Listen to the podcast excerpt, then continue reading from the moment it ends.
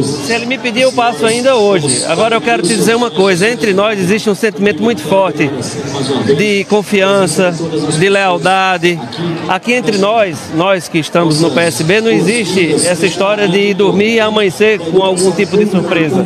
Nós temos sim um compromisso muito forte, tudo é compartilhado, tudo é definido de forma coletiva, tudo sob a orientação do governador João Azevedo. Há um sentimento de muita leveza entre nós, nós que integramos o PSB do estado da Paraíba. Esse é o sentimento aqui.